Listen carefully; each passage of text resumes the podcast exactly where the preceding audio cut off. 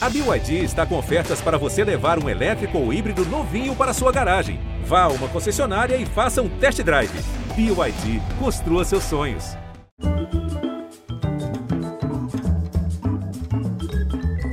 Olá, buenas noches, ou seria buonasera. Acho que é boa noite mesmo, porque nossa conversa hoje é com uma argentina de sangue bom e italiano, mas 100% convertida ao Brasil. Brasileira por escolha, como que nascida por engano às margens do Rio da Prata. Ela é cozinheira, mas nunca teve uma vida restrita a tábuas, panelas, facas. Ela traçou a própria rota e a levou em alta velocidade numa estrada cheia de curvas, subidas e descidas. Entre tantas viradas e reviradas de sua história, hoje vive mais uma, dando um tempo da carreira na TV para refletir sobre comida de verdade e incrementar o debate sobre alimentação, essa discussão crucial no mundo e no Brasil de hoje. Bem-vinda, Paola Carrossel. Carrossella. Carrossela, olá Pedro. Tudo bem? Tudo, que linda apresentação. Já fi- já já estava emocionada, fiquei mais. Se essa for a Ah, ah. tática, então deu muito certo. É verdade que vo- quando você era menina e você começou a, a, a- a brincar com os ingredi- ingredientes que tinha em casa de cozinhar, você já fingia que estava fazendo um programa de televisão? Você Sim. fazia isso com que idade? Assim, 10 anos por aí? Com 10, 11, 12 anos, eu passei uma infância de muita solidão, porque a minha mãe era mais solteira também, trabalhava, tinha dois empregos e estudava direito à noite. Ela, ela, ela foi advogada. E eu passava depois da escola bastante tempo sozinha, não tinha, morávamos num AP pequeno de dois quartos e realmente não tinha com quem brincar e não tinha telefone, não tinha internet, não tinha essas coisas todas, né? E eu era fã de um programa de TV que ensinava a cozinhar, como se fosse uma uma palmeirinha assim, mas um programa que ensinava, ai, sabe, senhora, agora você vai misturar isso aqui. E quando eu ficava entediada, eu ficava com fome, era hora de comer, eu ia para nossa cozinha que tinha um aquecedor de água bem na frente da bancada onde eu trabalhava, tinha um aquecedor de água. Orbis Calorama era a marca e tinha umas janelinhas de vidro que dava para ver a chaminha do gás, né? Quando você abria a torneira, se acendia tudo, quando você fechava, só ficava uma chaminha. E essa essa essa janelinha de vidro ficava na altura do meu rosto. Então, para mim era um reflexo. Então eu fingia que era TV. E aí eu contava, vamos misturar isso aqui, tá vendo? Agora isso fica assim. Agora a gente vai pôr isso para descansar na geladeira, eu já volto. Que maravilhoso! E quando veio o convite para você é, fazer isso de verdade, de verdade na televisão, você falou, então pronto, agora o meu sonho se realizou ou você Não, achou eu falei que nem loucura? louca. Nem louca que eu vou fazer isso. Tá louca que eu vou fazer isso. Não. Na verdade, foi assim, Pedro, quando apareceu o convite, eh, eu estava com filha pequena, bem pequenininha, eh, acabava de ter separado do pai dela, acabava de ter comprado o restaurante, acabava de ter pegado um empréstimo bem suculento num banco bem famoso.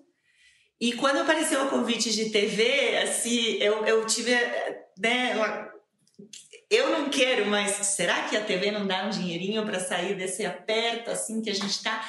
E aí, então, eu topei fazer o teste. E o teste era é, que alguém viesse no Arthurito me filmar com uma câmera. Aí eu caprichei no sotaque e fiz tudo que eu tinha que fazer e deu certo. Deu certo. Deu certo. Eu, eu, eu po- passei por cima de uma parte importante. Antes dela vir para São Paulo, a Paola foi trabalhou em cozinhas profissionais de Buenos Aires, Paris, Nova York. É, depois veio para São Paulo, onde ela se tornou chefe de um importante, tradicional restaurante. Mas primeiro, por que, que você escolheu São Paulo? O que, que te atraiu aqui? O que, que você encontrou aqui no, no- no panorama da gastronomia quando você chegou? Tá, eu não escolhi, quer dizer, eu escolhi, a gente sempre escolhe, né? Mas não é que eu pus o dedo no mapa e falei São Paulo. Eu estava morando em Nova York e um cozinheiro muito famoso, Francis Bauman, foi convidado para montar o Figueira Rubaiá aqui em São Paulo. E na hora que ele recebeu a ligação do Belarmino Iglesias para fazer o, o Figueira Rubaiá, eu estava sentada na frente dele comendo uma pizza em Nova York. E ele afastou o telefone assim, estava falando com o Bellarmino, afastou o telefone, olhou para mim e falou: Vamos para São Paulo? que maravilha! E aí eu falei, vamos, vamos, fazia a mínima ideia. É, é, com muita vergonha que eu preciso falar que eu não fazia a mínima ideia como era São Paulo, porque eu era relativamente jovem, tinha 26 anos na época, o que eu conhecia. Eu tinha trabalhado desde os 18, muito tempo dentro da cozinha. Eu era bem um ratinho de cozinha. Eu sempre brinco que eu nessa época eu morava numa lata de tomate assim, porque não, não, não tinha um conhecimento muito amplo assim do mundo. Eu tinha me dedicado muito a cozinhar.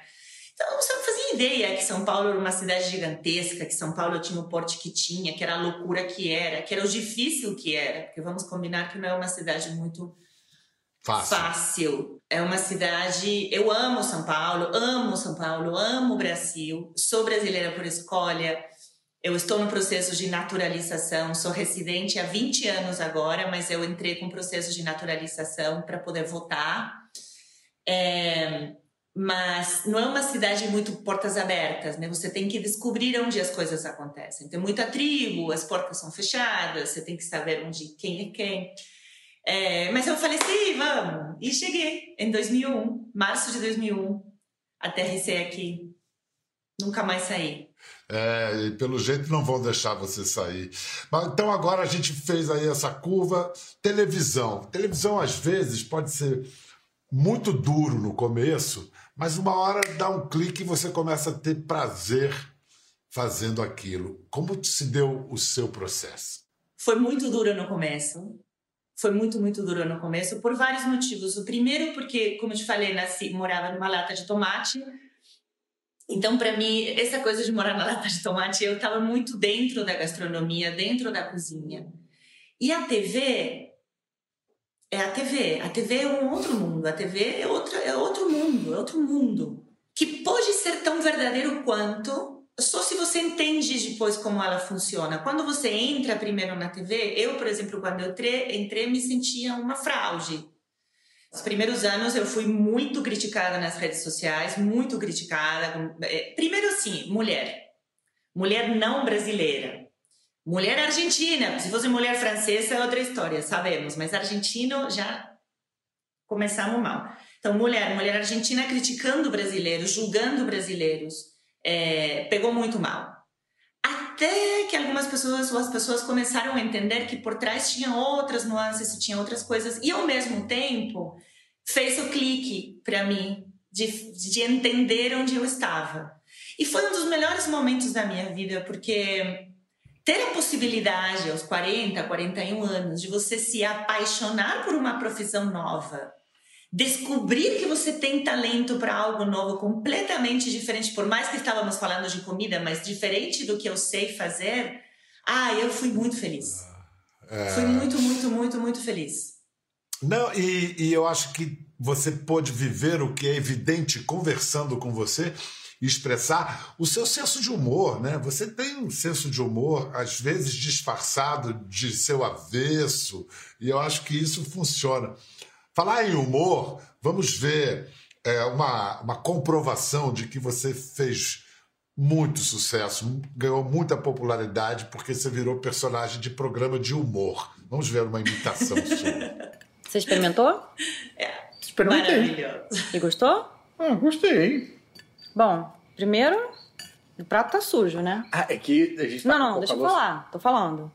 Segundo, a massa cozinhou demais, tá vendo? Tá mole. O molho ficou muito ácido. Você usou queijo, tomate e orégano. É isso que você chama de tempero? Eu tô comendo uma massa ou um pedaço de pizza? Mas por que você tá falando com esse sotaque esquisito? Não adianta, Marcelo. Você vai ter que fazer a prova de eliminação. Eliminação? O desafio é fazer uma sobremesa excelente, não boa, excelente, em 15 minutos. Mas Valendo. vale, a gente vai comer a sobremesa antes do. Você passou um minuto, Marcelo. Meu Deus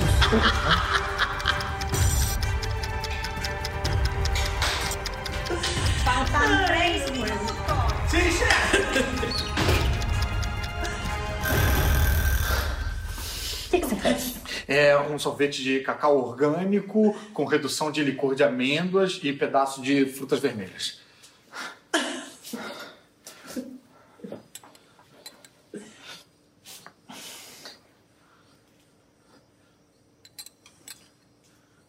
A ideia é boa.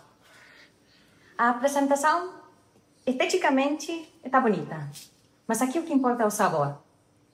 O sorvete ficou muito doce, o licor não reduziu bem, está com muito gosto de álcool. E essa calda, nada a ver. Nada a ver. Infelizmente, Marcelo, você está eliminado. Mas, amor, peraí. Tchau, Marcelo. Gente, eu, eu moro aqui. Eu moro aqui. Pode trazer o próximo candidato, por gentileza? Então, imitação aprovada. Ela é maravilhosa. Ela é maravilhosa. Comecei a seguir ela nas redes sociais. Falei, mulher, é, você não quer vir em casa algumas vezes? Tem umas situações aqui para resolver.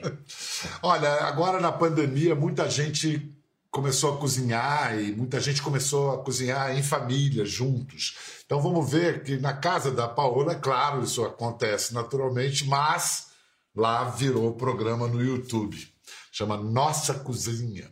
Ela faz com o marido, o fotógrafo irlandês Jason Lowe. Sejam bem-vindos à nossa cozinha, mais um episódio na nossa cozinha barulhenta, os nossos vizinhos queridos. A gente ama vocês, muito obrigada pelas marteladas. Então, vou fazer um sanduíche de plantas.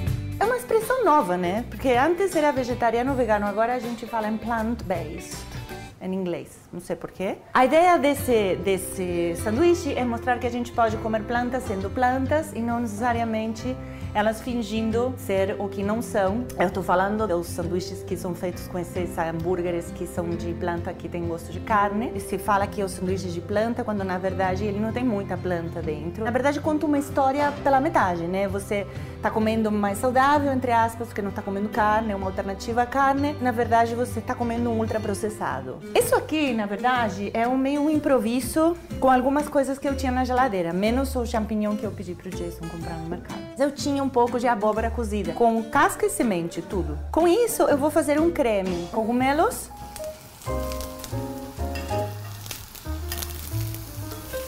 Passar um pouquinho desse purê de abóbora meio molho. Um pouquinho de cebola. Uns alfaces, só porque a gente tinha eles prontos e limpinhos na geladeira. Vou pôr um pouco de suco de limão. Um fiozinho assim. E os champignons. Hum.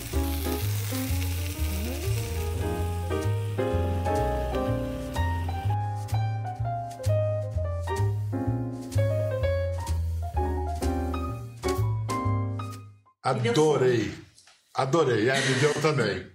É curioso que a, a, a gastronomia ter entrado na moda e, junto a isso, desenvolveu-se mais uma consciência alimentar nas pessoas, mas isso ao mesmo tempo em que os superprocessados e industrializados tomaram as prateleiras de todos os mercados.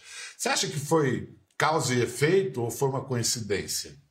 Não, eu acho que os ultra, eu acho que são coisas que vão paralelas. Os ultraprocessados vêm surgindo já desde depois da Revolução Industrial.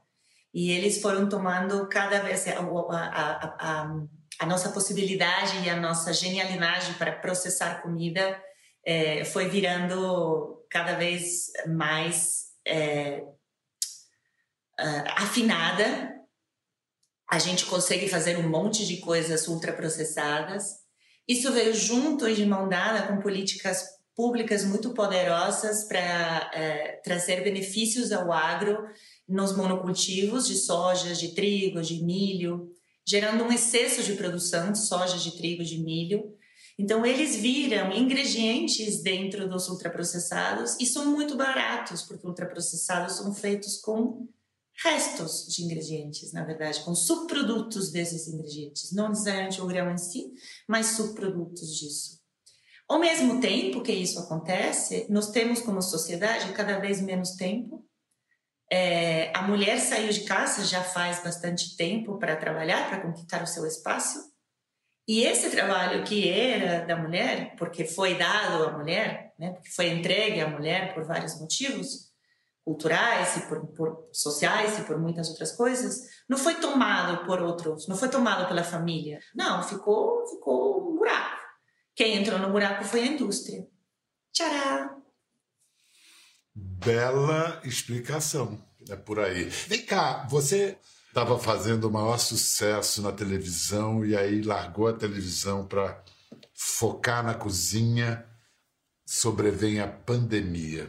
Como é que você fez? Como é que você está fazendo para o seu restaurante, para suas casas sobreviverem? Quanta gente você emprega? Você teve que demitir pessoas? Como é que está essa situação? Muito bem, a gente está é, faz um ano nessa pandemia, né? Nós, nós estamos em março e nós fechamos os restaurantes para atender apenas no delivery em março de 2020. Meu sócio Benny Goldenberg e eu, os dois tivemos muito claro que o que queríamos fazer era o primeiro passo era não demitir. Então as medidas que a gente foi tomando é, foram precisamente para isso, para tentar de fato não demitir. É, eu tenho dois restaurantes, né? Um é Laguapa, que, que não é um restaurante, são os cafés de empanadas latino-americanas, que tem um ticket médio bem mais amável, vamos dizer assim, é, e que eram casas que já estavam acostumadas ao sistema de delivery, porque empanadas é uma coisa que você pode pedir em casa, você pode comer com a mão, você pode comer na rua. Muito diferente do caso do Arturito, que era um restaurante um pouco mais... É, de comida um pouco mais elaborada, que demanda mais tempo, não somente para cozinhar, como também para sentar e fazer a refeição. Então, para os dois impactou de formas diferentes. La Guapa estava mais acostumado ao delivery, Arturito teve que se acostumar ao delivery.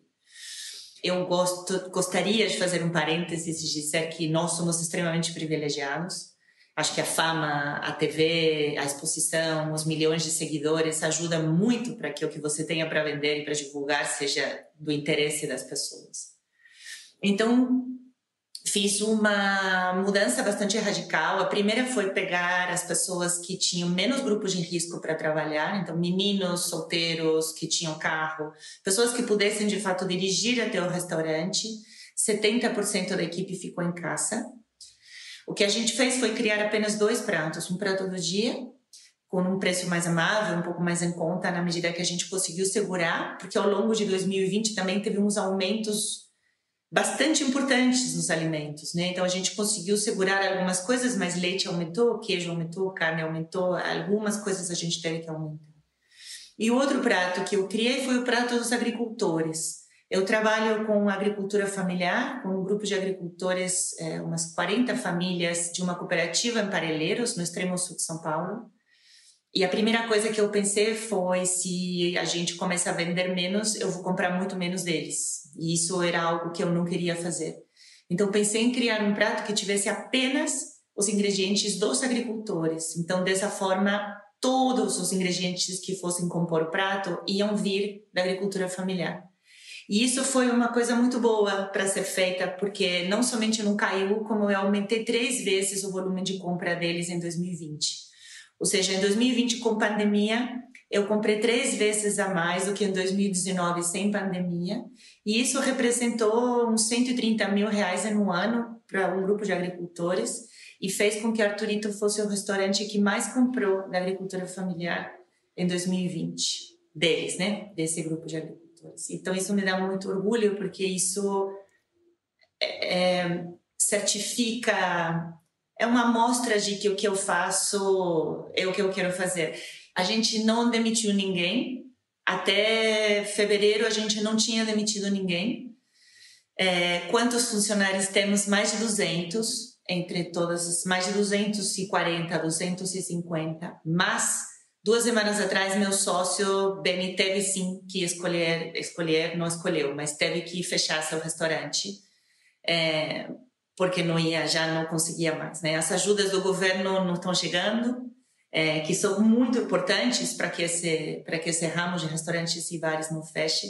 E a conta, mais ou menos, da Associação Nacional de Restaurantes é que entre 30 e 50 mil restaurantes vão fechar só em São Paulo. Só em São Paulo? Caramba. Só em São Paulo.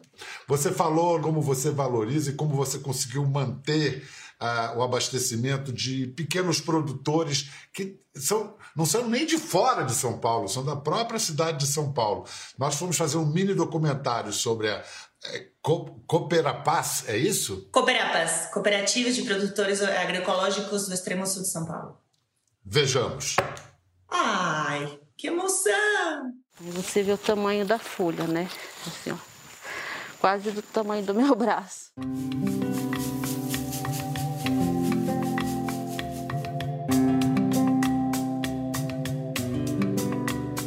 Meu nome é Lia Góes de Moura, tenho 47 anos, sou uma das fundadoras da Cooperapas, Cooperativa Agroecológica dos Produtores Rurais de Água Limpa da região sul de São Paulo. Moro na região de Palheiras, no bairro Colônia, e produzo alimentos orgânicos na fazendinha Pedaço do Céu, Agricultura Familiar. A Cooperapas hoje tem 43 agricultores orgânicos. Ela surgiu do desejo do fortalecimento dos agricultores da região sul de São Paulo. Tem muitas pessoas que não conhecem a região sul de São Paulo. Aí, a primeira vez que o chefe de gastronomia ligou para o meu celular, eu não acreditei. Aí eu peguei e coloquei, tampei assim e falei assim: Fulano de tal tá ligando para mim, que legal! Quando eu também falei com a Paola a primeira vez é, que ela ligou no meu celular, Aí eu peguei e falei assim, não acredito que eu estou falando com a Paola, né? E ela mandou uma mensagem muito bonita, né? A Paola, ela veio na região de Palheireiros várias vezes. É, nós é, presenteamos ela com almoço no sítio do seu Joaquim. E o que é legal dos chefes de gastronomia é que eles querem vir, eles querem conhecer, eles querem participar, eles querem que você planta para eles é, às vezes tem chefe de gastronomia que fala assim, ó, planta para mim a pimenta com mari. É legal porque você faz essa plantação já casada, você sabe que você já vai ter é, o cliente certinho para vender. Tem clientes nossos que sabem o tempo, né, a sazonalidade do produto, respeita essa sazonalidade, que nem agora eu tô com taioba, tem bastante taioba aqui. Daqui a pouco, quando chegar o inverno, não vai ter mais. Então, respeito à sazonalidade é muito interessante e saber de onde vem, quem produziu, quem está ali com a mão na terra, o quanto custa para gente. Bom até falar essa parte porque a gente se sente orgulhoso, né, de ser reconhecido.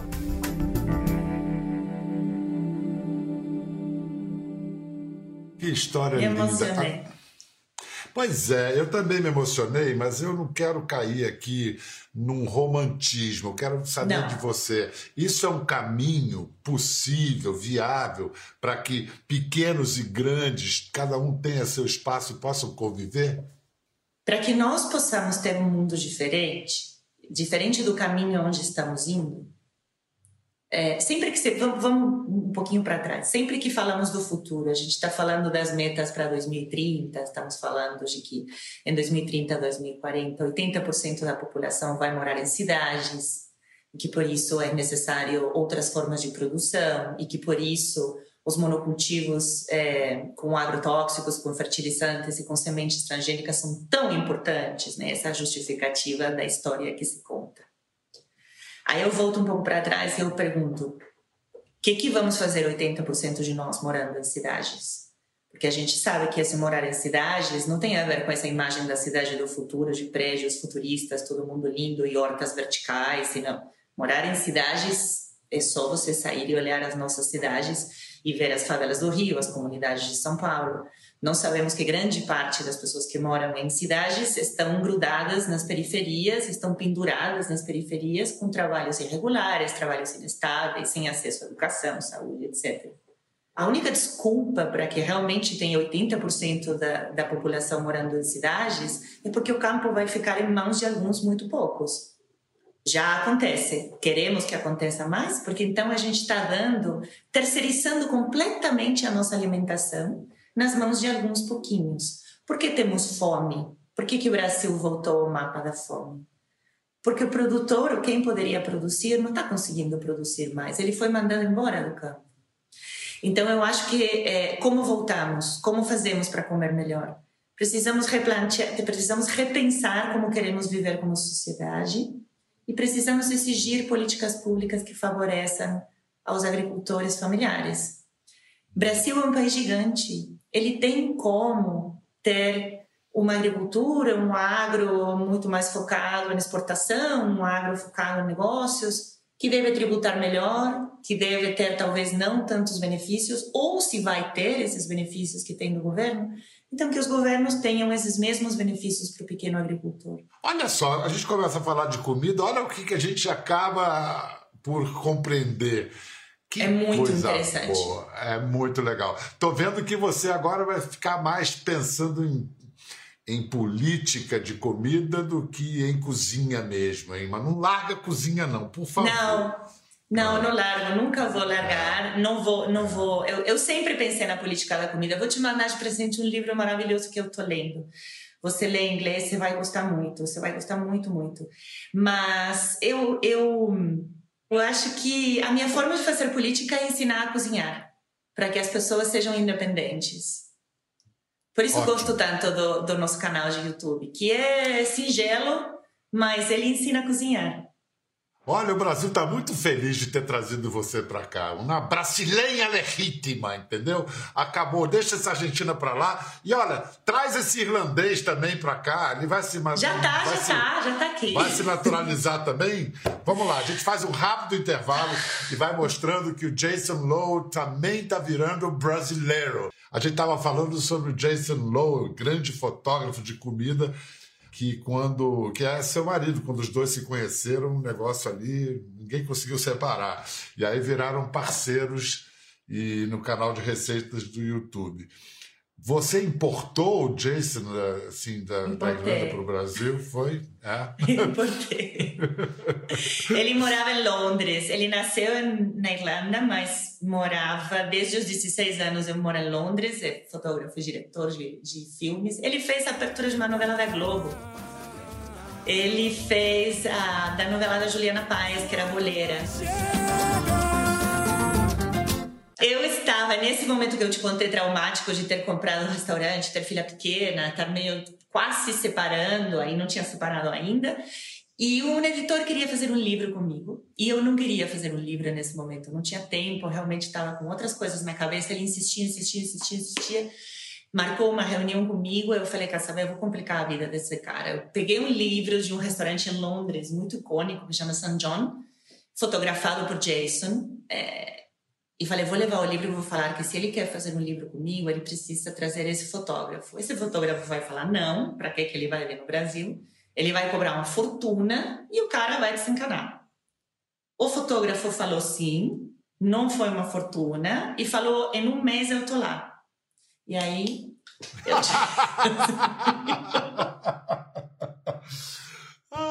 delícia, que delícia. Eu me apaixonei à primeira vista pelo Jason. Quando eu abri a porta, o dia que ele chegou em casa, eu, eu veio uma veio uma veio uma flechada assim que foi fulminante e eu acho que para ele também, porque enfim, estamos juntos há sete anos.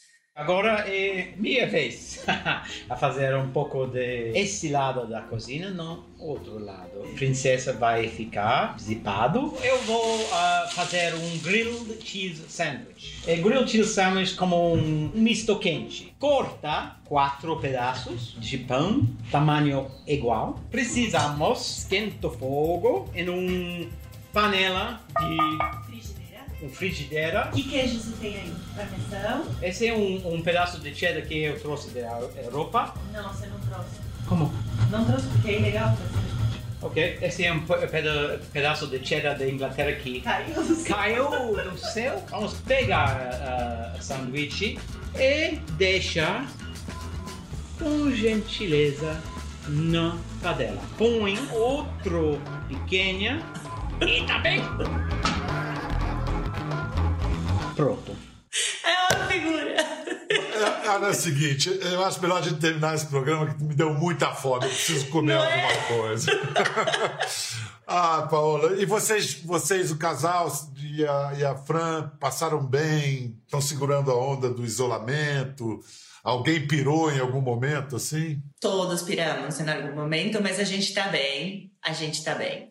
O Jay pirou bastante no começo porque ele é um viajante, ele ama viajar, ele sobe e de avião o tempo todo, ele é fotógrafo de viagens, ele percorreu o mundo inteiro. Quando ele entendeu que ele estava lockdown, ele deu uma pirada, assim. Mas agora tá fazendo horta no jardim, tem não sei quantas abelhas nativas sem ferrão, cozinha, agora temos um programa de TV, tá falando português, comprou, é, tá fazendo... Nossa, o cara não para de fazer coisas. Então tá, tá feliz, estamos bem. Eu acho que estamos muito bem. Muito obrigado. Adorei conhecer você, Paola. Muito. Eu que adorei, de muito verdade. bom Foi uma mesmo. honra. É, é, honra minha. Uma grande, grande honra. Você também, todos vocês. Próxima vez que eu Grande cozinhar, beijo. vou pensar em alguma coisa que Paola faria e vou tentar repetir e te aviso. Um beijo, Por favor. Obrigado. Um grande beijo. Obrigada. Até logo. Vamos, Tchau, tchau. Vamos cuidar, vamos cuidar do que entra na boca e o que sai da boca. Ficar ligado nisso. Tchau. Ficou curioso para ver as imagens do programa? É só entrar na página do Conversa no Globoplay. Tá tudo lá. Até a próxima.